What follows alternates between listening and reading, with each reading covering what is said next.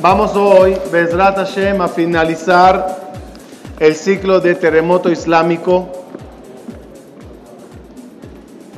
Bezrat Hashem nos espera hoy un tema muy interesante, unos datos muy interesantes.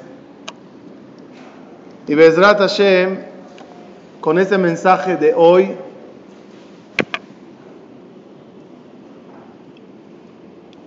reforzaremos dos cosas, dos cosas que son muy necesarias para los días que vienen en camino. Hablando, hablando del tema y abriendo las introducciones que dimos hasta ahora, aclararemos lo siguiente.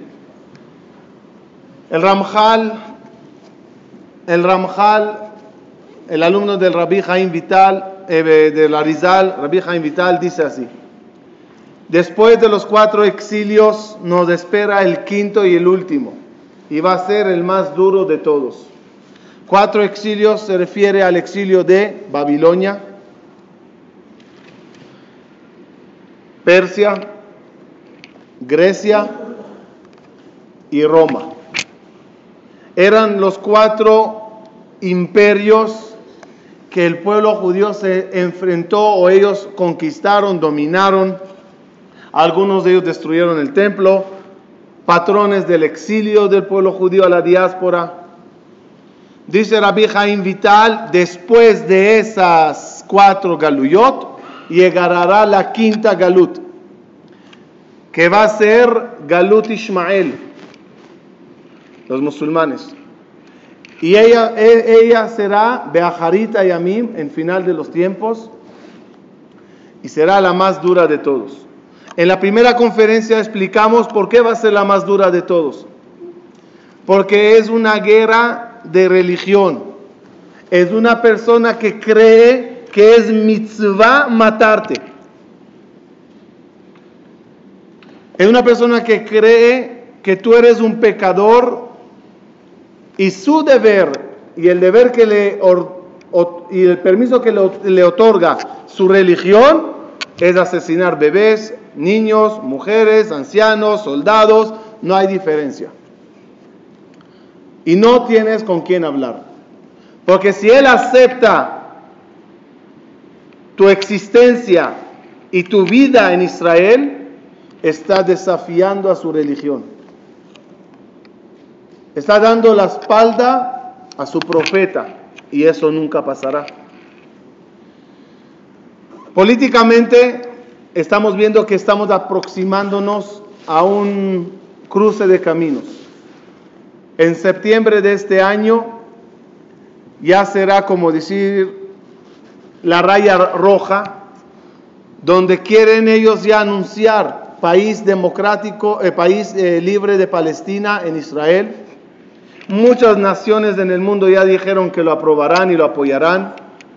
Y en una votación en la ONU, si la mayoría vota que sí, estamos en problemas. Estamos en una situación que nos va a incomodar mucho en Israel. En la conferencia pasada, con el video, demostramos qué tan problemáticas son los territorios del 67 si se regresa a ellos. La cosa es tan confusa y la solución es tan difícil que muchas mentes se sentaron y procuraron encontrar la fórmula que, todos los, que todas las partes queden contentas y nadie la encuentra.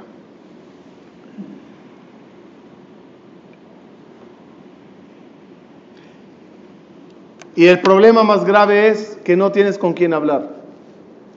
Todos los acuerdos de paz corren un gran riesgo, que sean de la boca para afuera y no en la realidad. Cuando Arafat firmó acuerdos de paz, con una mano firmaba y con la otra daba órdenes de preparar hombres suicidas. Como y David Amelech, hace tantos años ya dijo en un versículo, Ani Shalom, Daber yo quiero paz. Y cuando se lo digo, ellos me atacan y me matan con guerra. Vete a hacer la paz con gente así. Hoy quiero que profundicemos todos en un, en un tema, en una visión. Se impresionarán cómo las cosas, las cosas cuadran. Pero entenderemos cabalísticamente el problema del pueblo judío y el final, cómo ocurrirá. Primeramente quiero hacerlos conocer un concepto. Hay dos fuerzas de Tum'a. Una se llama Shor y la otra se llama Hamor. Shor todos saben que es toro y Hamor. El Shor y el Hamor son dos fuerzas espirituales muy negativas. No tiene que ver con el Shor y el burro en la tierra. Que sepan el becerro de oro que se hizo, ¿de qué forma tenía? ¿Qué forma tenía el becerro de oro? Dice el Midrash, el becerro de oro era mitad burro, mitad toro. Y adrede era así, para simbolizar las dos fuerzas. Incluso que sepan, cuando alguien pecaba en esa época del Bedín, que aquellos que hacían pecados graves, se los daba latigazos, la, correa de latigazo que tenía el Bedín era de cuero, pero ¿qué cuero? Un cuero de toro y un cuero de burro, juntados, cosidos los dos, con eso se pegaba. Hay un símbolo interesante del toro y el burro que hoy le vamos a profundizar y entender. Dicen Jajamim, Esav tomó la, la, tum'a del toro. Y todos los que salieron de Esab, que son la parte de los Edom, Roma, católicos, tomaron el canal de Edom. Ismael tomó el canal del Hamor. Como cuando fue la queda le dijo Abraham vino a Ismael, Shevula Hempo ima Hamor, ama domela Hamor el toro y el burro atacó al pueblo de Israel durante todas las generaciones. Si no era toro, era burro. Los judíos de Marruecos y en España corrían de uno a otro. Problemas con los católicos, problemas con los musulmanes. Este te perseguía, este te quería matar. Entre el toro y el burro andó el pueblo judío. Dos impurezas, dos tumot, toro y burro.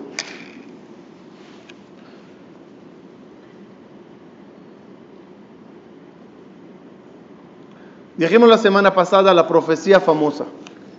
Cuídate cuando se junte el toro y el burro contra ti.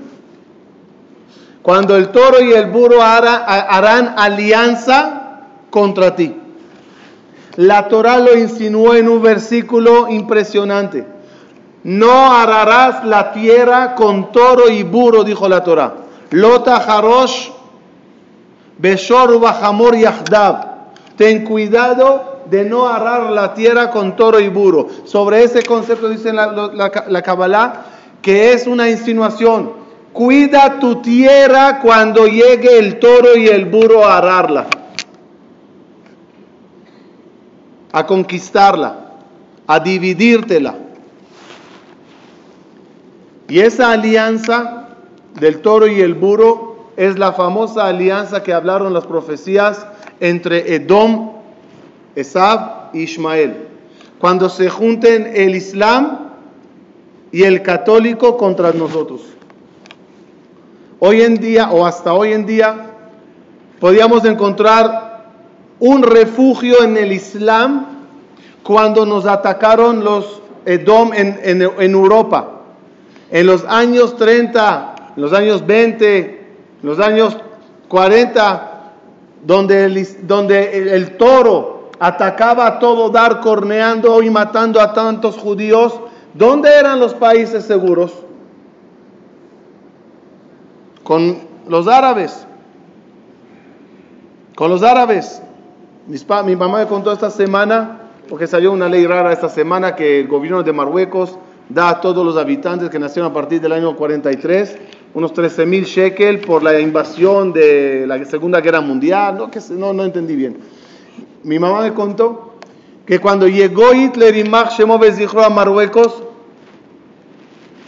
y, y quería pedir al rey matar a los judíos, le dijo el rey, discúlpame, los judíos son mis hermanos y no te permito matarlos. Y así se salvaron los judíos de Marruecos.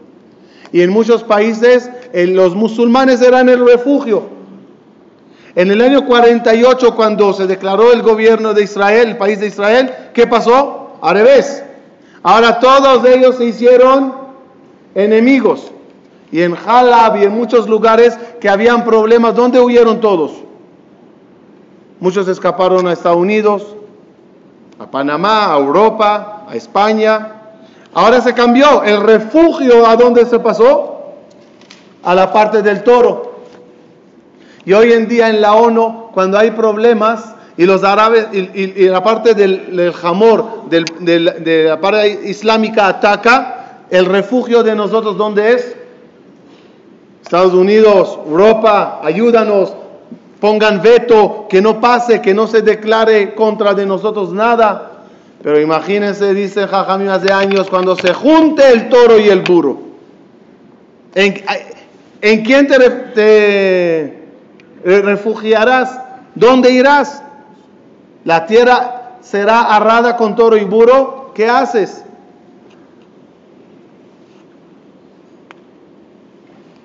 Y es adrede así.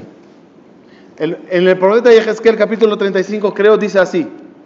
Te romperé, dice el profeta en nombre de Dios, te romperé el bastón que te apoyas en él. Para que dejes el bastón y me des la mano y te apoyes en mí. Ejemplo trae Jajamín. Un padre camina con su hijo y el hijo le cuesta un poco caminar. El papá quiere que el hijo se recargue sobre él. Es para el padre un placer ayudar al hijo. El hijo le da la espalda al padre, agarra un palo y camina con el palo. ¿Qué hace el papá? Rompe el bastón para que el hijo no tenga otro remedio y le abrace y se cargue con él. Nosotros somos un pueblo que lamentablemente confiamos en bastón. Y ese bastón puede ser Estados Unidos, y ese bastón puede ser un día Europa. Son bastones que nos apoyamos en ellos. Si hay problemas, nos ayudarán ellos. Si falta armas, nos mandarán. Si falta protección, protección y soldados, nos mandarán. Dice Dios, te voy a romper ese bastón para que dejes de confiar en aquellos y llegues a confiar y abrazarme a mí.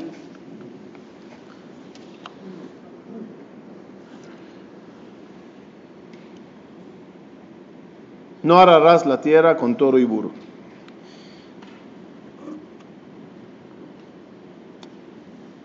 Jacob vino, cuando se enfrentó a Esab, le mandó un mensaje. Un mensaje que ahí está la clave que debemos de hacer nosotros como pueblo cuando se junta el toro y el burro contra nosotros. Y que quede claro, ¿se acuerdan que dijimos en el nombre de la visión Barrio ¿Cuándo se va a juntar el toro y el burro? ¿Cuál es el propósito, el punto que se van a juntar sobre Jerusalén? Y lo estamos viviendo en nuestros días.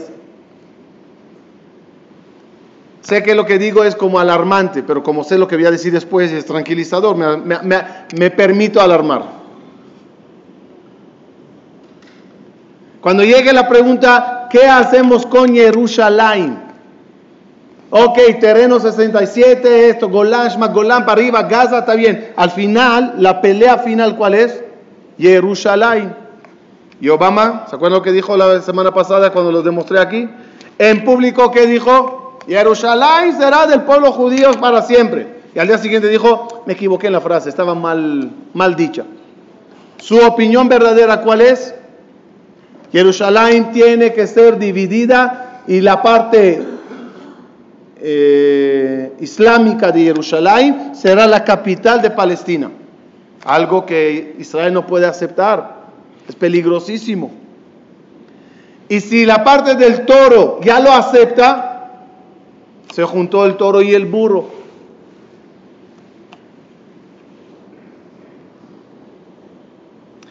¿Qué se hace? ¿Cuál es la solución? Jacob vino, dijo una frase muy importante. Cuando vino a enfrentarse a Esab, le dijo, Im lavan garti, li shor hamor. Tengo yo, dijo David eh, Jacob tengo yo un toro y un burro. Esa palabra ya nos se conecta. Oye, ¿por qué usaste toro y burro? Jacob vino, ¿qué tenía? ¿Solo toro y burro? ¿Qué tenía Jacob vino? camellos y toros y burros y corderos y chivos, tenía de todo. ¿Por qué dice tengo toro y burro? Ya entendemos. Se refiere a las dos potencias de Tum'a. Las tengo en mi mano, dice Jacob vino. No me asusto de ellas. ¿Por qué, Jacob? Cuéntame tu secreto. Cuéntame tu secreto, cómo se logra sobrevivir, sobrepasar el ataque del toro y el burro juntos. Dice la Gemara Masejet Sanedrin. Cuando llegue la época de Gog y Magog, y que quede claro, Gog y Magog, varios perushim, uno de ellos, no se trata de Gog contra Magog. ¿Quién es Gog? ¿Quién es Magog? Estaba leyendo el otro día claramente. Gog es el toro y Magog es el burro. Edom, los países católicos y en los países islámicos. Gog y Magog, los dos apuntándote a ti en Jerusalén. No uno contra otro, los dos apuntándonos. ¿Qué, ¿Qué, haremos en la época de Gog y Magog y nos salvaremos? Pregunta la Gemara Masajet Sanedrin. ¿Qué me recomiendas como vacuna para sobrevivir esa, alianza? Dos cosas. Dos. Yasok batorah o begmilut hasadim. Dos cosas. Estudio de Torah y hacer favores uno al otro. Uno neutraliza toro, el otro neutraliza burro. Lo voy a explicar. Jacob vino sale de casa de Labán. Se va a enfrentar a Esab. ¿Qué dice Jacob vino? No me asusto. Imlavan Garti. ¿Qué es Imlavan Garti? Traducción literal. ¿Qué es Imlavan Garti?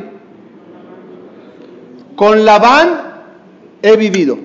Pero Jajamim subrayando esas palabras nos dijeron un minuto, léalo bien nada más. ¿Qué significa la palabra Garti? Garti se escribe con las letras Taf, Resh, Yud, Gimel. Tariag. Tariag son las 613 mitzvot. Garti son 613. Dijo Jacob vino, cumplí y estoy cumpliendo las 613 mitzvot de la Torah. Tengo vacuna. La primera vacuna se llama Garti, Torah. Imlavan Garti, ¿qué es Lavan? ¿Se acuerdan que estudiamos un poquito sobre el secreto de los colores y dijimos que la palabra, que el color de la justicia, el color de la dureza es el rojo.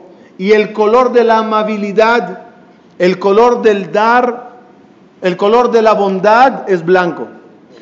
David, Jacob vino, Jacob vino, Im Lavan, ¿qué es Lavan? Gesed, misericordia, Garti, Torah. Dijo Jacob vino, tengo dos armas. Soy hombre de Gesed y soy hombre de Torah. Por lo tanto, ¿cómo sigue el pasuca ahora? Y li shor Tengo yo en mi mano el toro y el burro. Ese es el secreto de cómo, cómo sobrevivir a todo eso. Si Akadosh Baruch nos va a ayudar, nos pide dos cosas: que seamos personas de Maguen David. Maguen David aclaramos muchas veces que es el círculo, un triángulo hacia arriba, un triángulo hacia abajo, el círculo simboliza las amistades, las amistades. El Maguen David es la Torah que Dios entregó del cielo a la tierra, el cumplimiento de nosotros con los rezos y las plegarias y el estudio de Torah hacia Dios. Es el, escudo de nosotros, ya lo hablamos varias veces. Por lo tanto, Dice Jacob Avinu, si tengo Labán y tengo Garti, tengo el toro y el burro en la mano y no me asusto de nadie. Todas las profecías que profetizaron que lo que estamos viviendo va a pasar, profetizaron también el final, que con Gesed y Torah, ahí será el momento de la manifestación de Dios.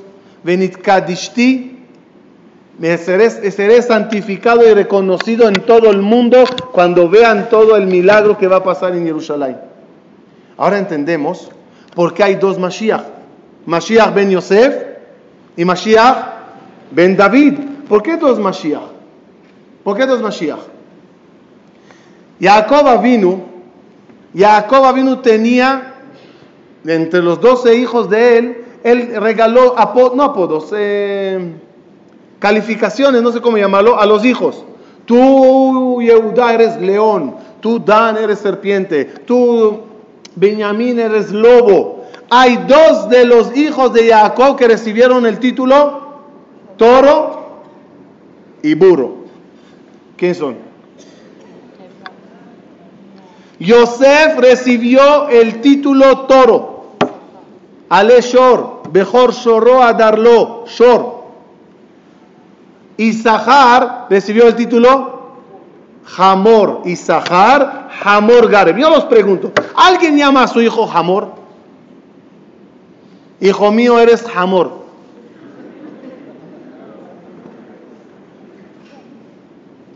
¿Cómo se le ocurre a Jacob vino llamarle Hamor? ¿Y a quién? ¿Y a quién? ¿Y a quién? ¿Quién es Isahar? El que estudiaba Torah, el Talmid Jajam, de la casa de Jacob vino Isahar. Isahar Shuad, más. Respuesta, ahora entendemos, ahora, se cuadra, ahora cuadra todo según lo que dijimos. ¿Cómo cuadra? Yosef, ¿cuál era su cualidad grandiosa de Yosef? Él mantuvo a todo el pueblo judío cuando había años de hambre. Llegaron a Egipto, no tenían nada, comieron, vivieron, vistieron, gracias a Yosef. Entonces, Yosef, ¿qué es? Gesed, bondad, bondad. Es la primera condición que dijimos. Para conquistar el toro hace falta bondad. Y para conquistar Hamor hace falta Isahar. Isahar es el Talmid Jajam. No de balde le dio a Jacob vino ese apodo a su hijo. Porque sabía que él es o lo que él representa con su estudio de Torah es el antídoto a la tum'a llamada Hamor. Por eso dijo Jacob Abinu, Vaihili Shorba Hamor. Tengo yo un toro y un burro. Tengo la cualidad de Gesed y tengo la cualidad de Torah y por lo tanto no me, asusto de la alianza del toro y el burro que vinieron a arar mi tierra. Por eso hay dos Mashiach. Mashiach ben Yosef y Mashiach ben David. Mashiach ben Yosef, ¿a qué viene a hacer? ¿Controlar quién? Mashiach ben Yosef. Yosef, que es? Dijimos, toro. Mashiach ben Yosef viene a neutralizar el efecto y el ataque del toro. Y el segundo Mashiach ben David, ahora entenderán, ¿Cómo va a llegar el Mashiach? ¿Se acuerdan qué dice toda la profecía? cuando veas el Mashiach, ¿qué vas a ver? un Mashiach cabalgando, Ani Rojev al Hamor. Un Mashiach cabalgando en un burro. No entiendo, no puede venir en un caballo, en un Ferrari, en un Early Davidson. Así, algo así que sea cucho. Es que, que veo, uy, qué Mashiach moderno. Así que, ¿Qué significa Mashiach Rojev al Hamor? Ahora entendemos. Rojev al Hamor, ¿qué significa? No montando un burro, sino dominando, conquistando, neutralizando la tumba del burro. Por eso Mashiach ben Yosef y Mashiach ben David. Así que, repito, Todas las profecías que profetizaron, todos los pasos, cómo se van a dar, cómo se van a ir dando. Y Baruch Hashem somos una generación que tenemos el placer y el honor de analizar todas las profecías una por una y ponerla Palomitas. Sí, pasó, ¿verdad? ¿Verdad? Sí, claro. ¿Saben qué honor es vivir el cumplimiento de una profecía? Y no hablo de profecías de grandes profetas, hasta simples jajamim, simples que nosotros creemos que eran simples, pero comparados con grandes profetas, y al Kuchimoni, al Kuchimoni es un libro de Midrashim, no es un libro del Tanaj. Y al Kuchimoni, escrito hace 1700 años, creo, dice: Rétame, en otras palabras, rétame. ¿Sabes cuándo el pueblo de Israel volverá a dominar el, estado el, país? ¿Cuándo de vuelta la tierra santa será del pueblo judío? ¿Sabes cuándo? Dice Yalcucho hace 1700 años, cuando hayan 600 mil judíos en la tierra de Israel. Volverá a ser de nosotros. ¿Cómo sabía eso Yalcucho ¿Cómo lo sabía? ¿Cómo sabía? Dice el Zohar, guay guay, cuando llegue la hora que se junte Esab y Ismael. Ay, hay que estar preparados para ese día. ¿Cómo lo sabía el Zohar? ¿Cómo sabían todas las cosas de ellos? ¿Cómo sabían que al final vamos a pelear con Ismael la tierra santa? ¿Quién dijo que no pelearías con los mongoles de Mongolia? También ellos conquistaron Jerusalén, ¿saben? Los mongoles llegaron a Jerusalén. ¿Quién dijo que no serán los chinos? Ya, no hay lugar en China, vamos a vivir en Jerusalén. ¿Quién dijo que no va a ser los turcos? Que no va a ser los... ¿Cómo sabes que van a ser los Ismael? ¿De dónde sabían todo? Yo creo que hoy los descubriré de dónde lo sabían. ¿Cómo lo hacían? Tarot, café. ¿Cómo, cómo lo hacían? ¿Leían qué? La taza, la Coca-Cola, una regla, Rabotay, y es una regla importante. Dice Shlomo Amelech, Ma sheaya u sheiye, ומה שנעשה הוא hace. ¿Traducción? ¿Traducción? Lo que pasó es lo que pasará. Lo que ocurrió es lo que ocurrirá. Ya está. Con eso ya descubrieron toda la historia y cómo finalizará. ¿Sabes cómo terminará todo? Todo terminará como empezó. Observa y lee bien el comienzo y sabrás cómo terminará. ¿Y el comienzo cómo fue? Abraham tuvo dos hijos, Ismael de Agar y Isaac de Sara. Y un día le dice Ismael a Isaac, vamos a ver el terreno de papá. Papá tenía un dunam allá, sembraba yo qué sé qué. Vamos a ver el terreno de papá. Cuando muera papá, vamos a tener que dividirlo entre nosotros dos. Y fueron al campo, dice el Jajamín. Y ahí en el campo, observando el terreno de herencia de papi Abraham, Ismael intentó matarle a Isaac. Eso es lo que, lo que allá lo que pasó. Por lo tanto, más allá,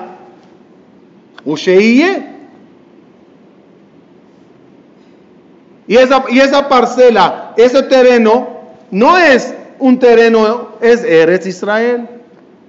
Y ante el, el, deseo de tener el terreno de papá, ¿qué hace Ismael a Isaac? Le intenta matar, como lo hizo ahí. Igualito como lo hizo allá. Más allá, Y dijimos de primero, creo que era. ¿Qué le motiva? ¿Cuál era la esencia de Ismael? La esencia de Ismael era ser una persona de fe, como su papá Abraham. Ismael era un hombre de fe, pero esa fe estaba mezclada con intenciones de asesinato a su hermano y adulterio. Sara le, agarró, le cachó a Ismael haciendo eh, cuestiones de adulterio. Por lo tanto, otra vez, más allá, Y hoy en día, ¿a quién te estás enfrentando? A una persona que tiene fe, te asesina por esa fe, y la recompensa de ese asesinato es que arriba le esperan 72 vírgenes. Así es la fe de ellos. Arriba los espera. Cuando agarras a un yudí le dices, estudia Torah, cumple mitzvot, esfuérzate para ponerte filín todos los días, porque el día de mañana, arriba, arriba, tendrás el honor de sentarte con Rabbi Shimon Bar Yochai, verás a Arona Cohen, verás al Gaón de Vilna. Eso es lo que prometemos a un yudí, no 72 vírgenes. Mashe allá, Es lo mismo, solo a diferencia de cuatro mil años. Y otra vez lo que hablamos anteriormente.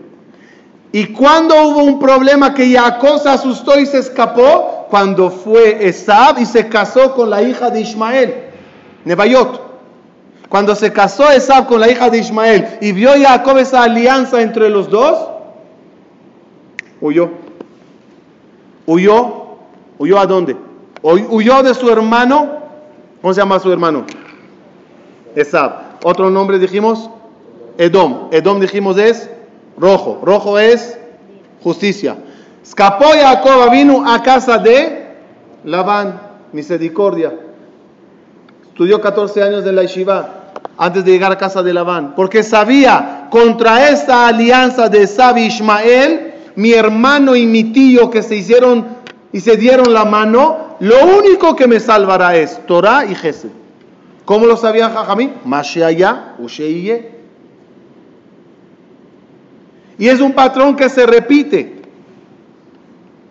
Dijo Irakuchimoni, 600 mil hombres de Neves Israel regresa a la tierra a ser de nosotros. ¿Por qué? Porque cuando éramos 600 mil hombres pudimos salir de Egipto, pudimos recibir la Torah, pudimos entrar a Israel. Mashiaya, Usheiye.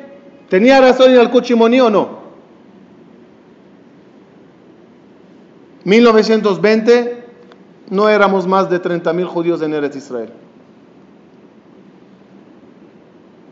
1930, con la alianza de varios alumnos del Gaón de Vilna y muchos así, empezó, perdón, era antes, empezó a incrementarse el número. 1948 Entren y chequen en todas las páginas de internet que quieran. 1948 habían 600 mil judíos en Eretz Israel. Palomita, Ayacuchi Moni. Y así, una por una, profecía tras profecía, Mashehaya Usheiye. Y cuando llegue la hora de la Geulah, y venga Bezrat Hashem el Mashiach y construirá el tercer Betamigdash. Zohar dice, ¿tú crees que cuando llegue el Mashiach y ya se manifieste, todos le van a aplaudir? No, también allá habrá problemas. También al Mashiach van a intentar derrocarle y pensar, ah, es un brujo más. Pero ese ataque ya demostrará que no hay nada que hacer. ¿Dónde lo sabes, Zohar? Cuéntame tu secreto. ¿De dónde lo sacates? allá. Maya. Maya. Dice Jajamín. Introducciones pequeñas.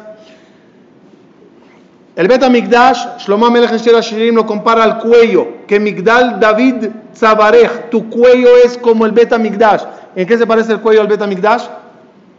De la misma forma que el cuello une el cuerpo y la cabeza, Así el Bet Migdash une al pueblo judío y Boreolam. Entonces, ¿el cuello qué es? Bet Migdash. Muy bien. Abraham, Isaac y Jacob, tres patriarcas. Keneged equivalen primer Bet Migdash, segundo Bet Migdash, tercer Bet Migdash. Entonces, el tercero que viene en camino, ese Bet Migdash, ¿cómo, se, ¿cómo le catalogaríamos? Ese va con Jacob. Ahora entenderán una escena en la Torah y no de balde fue escrita y aclarada en los Midrashim. Jacob vino se enfrenta a Esab y corre Esab a su hermano con una cara de amigo pero con un corazón de odio. Y son los peores enemigos los que te abrazan y adentro te odian. Y cuando ya llega y le abraza a, a Jacob, ¿no? ¿Qué intentó hacer? muerde o intenta morder Esab el cuello de Jacob y, y, matarle, como un león que agarra una gacela y la intenta arrancar todo lo que hay ahí. Sófaco, tráquea, todo lo que hay aquí y matarle. Pero ahí pasó un milagro. ¿Cuál era el milagro? El cuello de Jacob vino se hizo duro como mármol. Rompió, se rompieron los dientes de Esab y no lo logró. Mashe allá, compáralo a Mashe El Bet Amigdash tercero con el Mashiach también tendrá intento de ataque de Esab. El Bet Amigdash es el cuello, pero ¿lo logró Esab? No lo logró. Observando y leyendo bien el pasado, está ya marcada el final. Solo nos pide Dios dos cosas. Hesed y Torah. Dice el pasuk en, en Teilim, Tenu oz le Elohim al Israel gaabato. Un pasuk, los prometo que es el más difícil de toda la Torah. Muy difícil entender ese pasuk.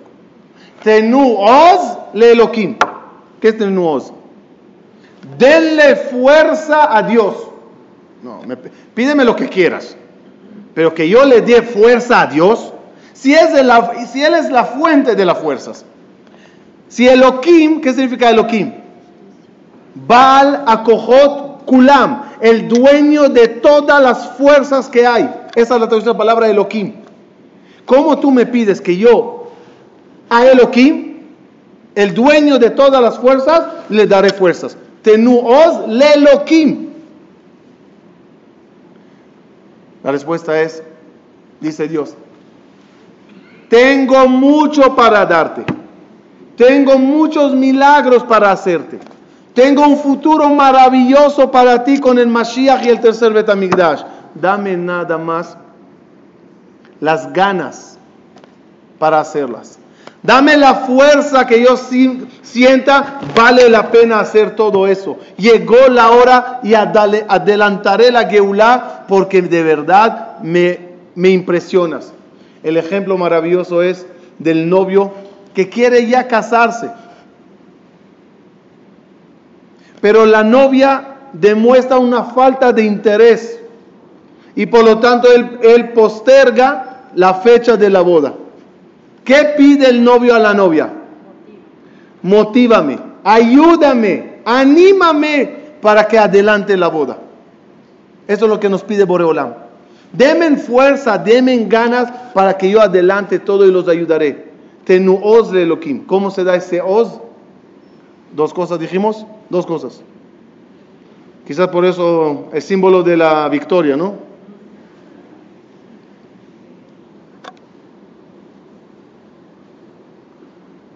Dice que después de la llegada del Mashiach, Nasrallah viene a su ayudante y le dice, ¿sé qué? ¿Ganamos? Se no, nos quedamos tú y yo nada más. Tenuoz le Elohim. Al Israel Gabató. Den fuerza a Dios porque quiere enorgullecerse con Israel. Kal Kadosh. Se está acercando la festividad de Shavuot. La semana que viene Shavuot. Y Shavuot tiene dos mensajes, los justos que estamos hablando ahorita. Es el día de la entrega de la Torah. Y la costumbre de todos es comer, de muchos, comer comida láctea, leche. Leche es blanco, dijimos, y leche es Gesed. Y la Torah es la segunda columna del estudio. Y cada uno de nosotros aprovecharemos para reforzar mucho el canal del Gesed y el canal de la Torah. Aclararé dos minutos de cada cosa. Gesed, Gesed no significa tzedakah, o mejor dicho, no solo tzedakah. A veces cuando uno dice a uno, hay que hacer Gesed, lo traduce directamente, quieren de mi dinero. No, no, no se trata de billete. Gesed es una sonrisa. También es Gesed. Una sonrisa.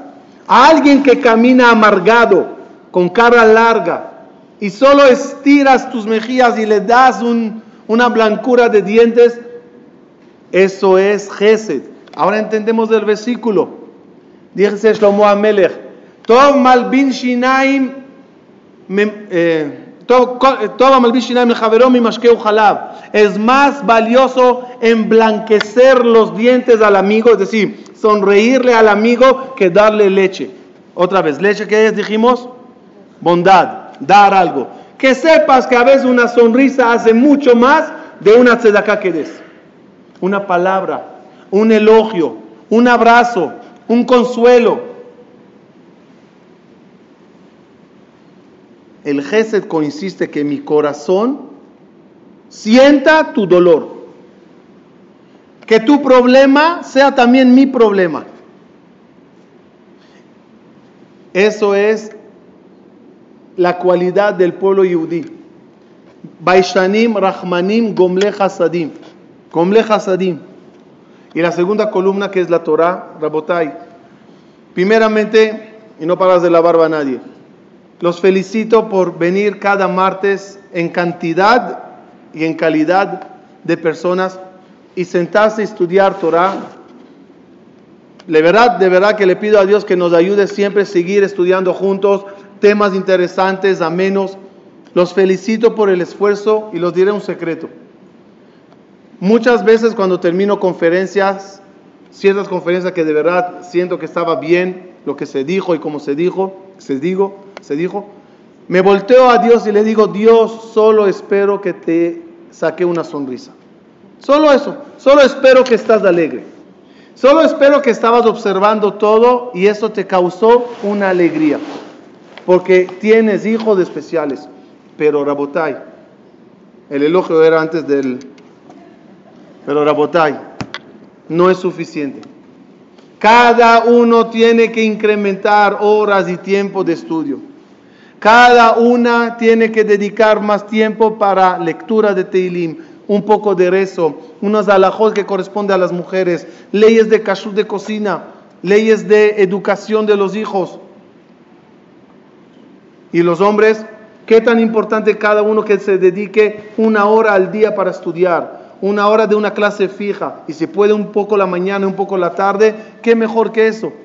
Ya dije 80 mil veces a las mujeres, no acepte que el esposo llegue de la oficina a la casa.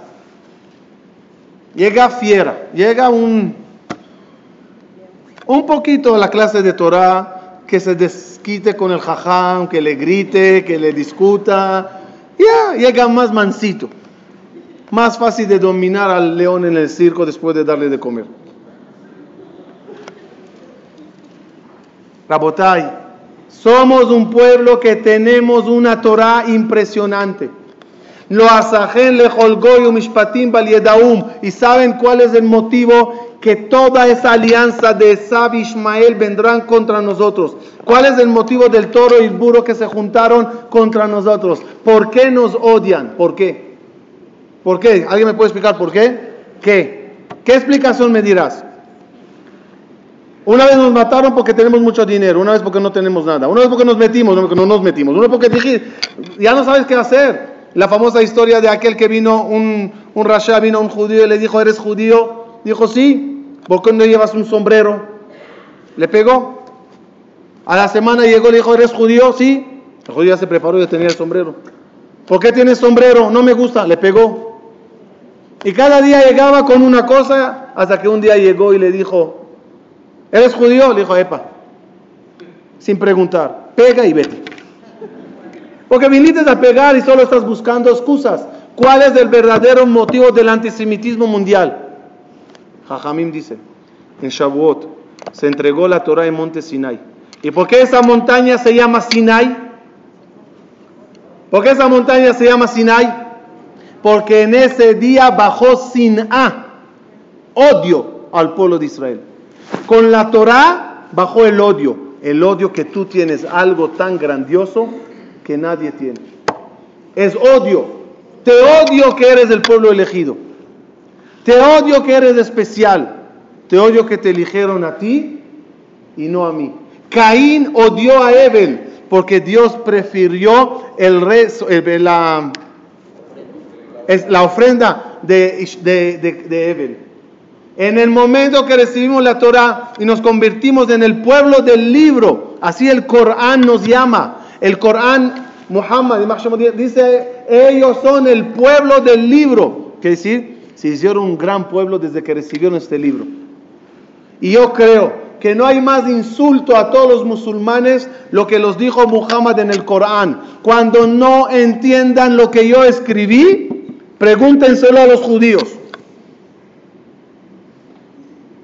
Corán. Está escrito. Cuando no entiendas lo que está escrito aquí, pregúntale a un judío. ¿Hay un insulto más grande que eso?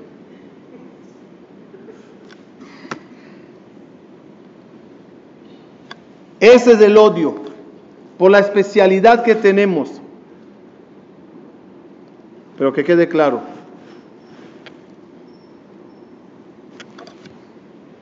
¿Qué los parecería si vengo a vuestra casa y los regalo algo así valioso, costoso, no sé, ayúdame Jacob, algo así costoso? Centenarios dices, ¿está bien? ¿Diez dijiste? Uy, hermano, no voy. Está bien. Diez. Se me recuerda que uno dice al amigo, oye, ¿por qué no vienes a visitarme? Dice, ok, ¿a dónde vives? Se mira, en la cuadra tal, en tal, a media cuadra hay una casa muy bonita, un portón verde. Con el, con el codo o con el hombro, das un golpe, se abre la puerta y pasas. Dijo, ¿y por qué con el hombro y codo y patadas? No puedo abrirlo con la mano. ¿Por qué vas a venir con las manos vacías o qué? Entonces llegué a tu casa con 10 centenarios. Toma un regalo. Y tú emocionado me dices, wow, increíble. No sabes qué necesidad tenía de esto. Es que la puerta se me cierra con el viento y lo voy a poner aquí para que no se me cierre la puerta. ¿Cómo te sentirías tú? Dígame la verdad. ¿Qué es? Ya, ya, ya, no te entiendo. ¿De qué estás molesto? Le das un regalo y lo está usando. ¿La molesta cuál sería? Que no lo estás usando, sí. Pero no para eso te lo regalé. Estás dando un uso bajo a algo tan valioso. Rabotai, Dios se siente igual con nosotros. Nos dio un libro, una Torah maravillosa, profunda, increíble y la leemos de cabecilla para dormir. En vez de cuando, cuando ya la leemos. O lo ponemos en la biblioteca de adorno para que se vea una casa con libros de Torah. Dice Dios, no para eso te lo di. Me gustó un ejemplo bonito, que dijo Rav Shaul Malek. Dijo así, dice que hoy, me dijo que en las tiendas hoy en día se vende una pluma que cuando escribes no se ve. ¿Tiene nombre eso? Tinta invisible. ¿Ah? Tinta invisible. Tinta invisible. Y cuando quieres leer lo que escribites, agarras una linternita, luz así, azul me imagino, ¿no? Violeta dice, y ilumino y aparece todo lo que escribí. y que sepan. Dios nos entregó un libro, pero entre las líneas, arriba, abajo, en el costado, en la otra hoja, escribió infinidad de profecías, mensajes, eh, conceptos, cosas maravillosas y profundas. Lo que ves es el cuentito. Lo, lo bonito, ¿a dónde está? En lo que escribió Dios con su puño de mano entre las líneas. Y te entregó la, la, linternita. Toma, toma. Cuando el Goy lea Torah, que lea cuentos. Pero cuando tú leas Torah, te pido que ilumines y leas la, entre líneas todos los secretos que te di. Qué dolor es que no prendamos la linterna y solo leamos cuentos y creeremos que a eso se refirió Dios. Los mensajes están allá. Y el deber de cada Yehudí es no leer Torah, sino estudiar Torah. No quedarse con el cuentito que te contaron en el colegio, y con todo respeto al colegio, no es la Torah. Es la base de la Torah. Después viene el estudio, viene la profundidad y vienen los secretos. Tienes un libro maravilloso. Ya que nos odian, por lo menos que sea con motivo. Por lo menos usé ese libro. Le sé con todos sus secretos y mensajes. Para cerrar y finalizar.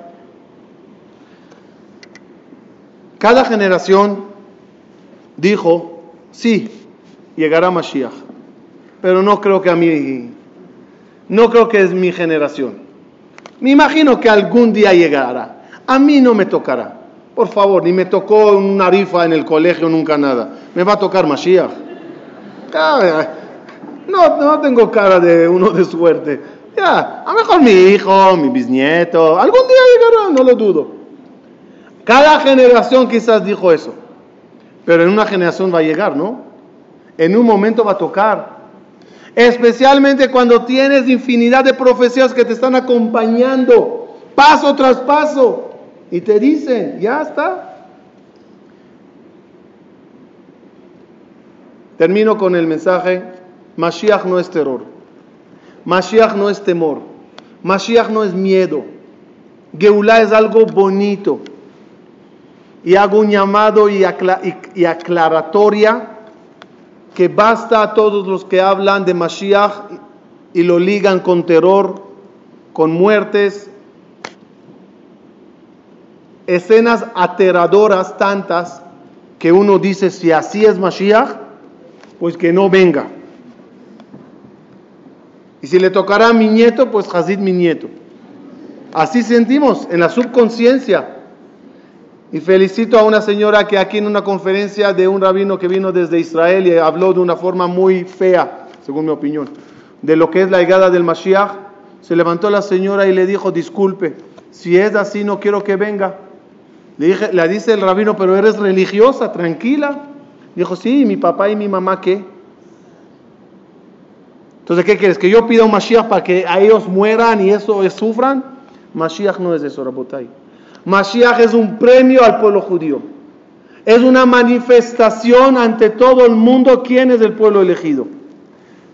No necesitamos sufrir para recibir Mashiach porque ya sufrimos bastante.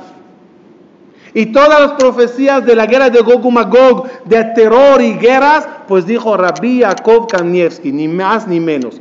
Rabbi Yaakov Kanievski, alta autoridad, máxima autoridad, le diría yo, que la guerra de Gog y Magog, con todas sus profecías tan horrorosas, ya pasó en la Segunda Guerra Mundial. Eso ya está atrás. ¿Qué viene ahorita? Belleza, premio, manifestación maravillosa de Boreolam, demostrando al pueblo judío y al mundo entero que él es Israel, pertenece a Israel y Jerusalén es su capital. Es un premio que viene en camino. Solo Dios nos pide una cosa. Denme fuerza para hacerlo. Gesed y Torah. Que Hashem nos ayude a reforzar mucho el Gesed y la Torah en uno, en casa, en comunidad y así veremos milagros y maravillas.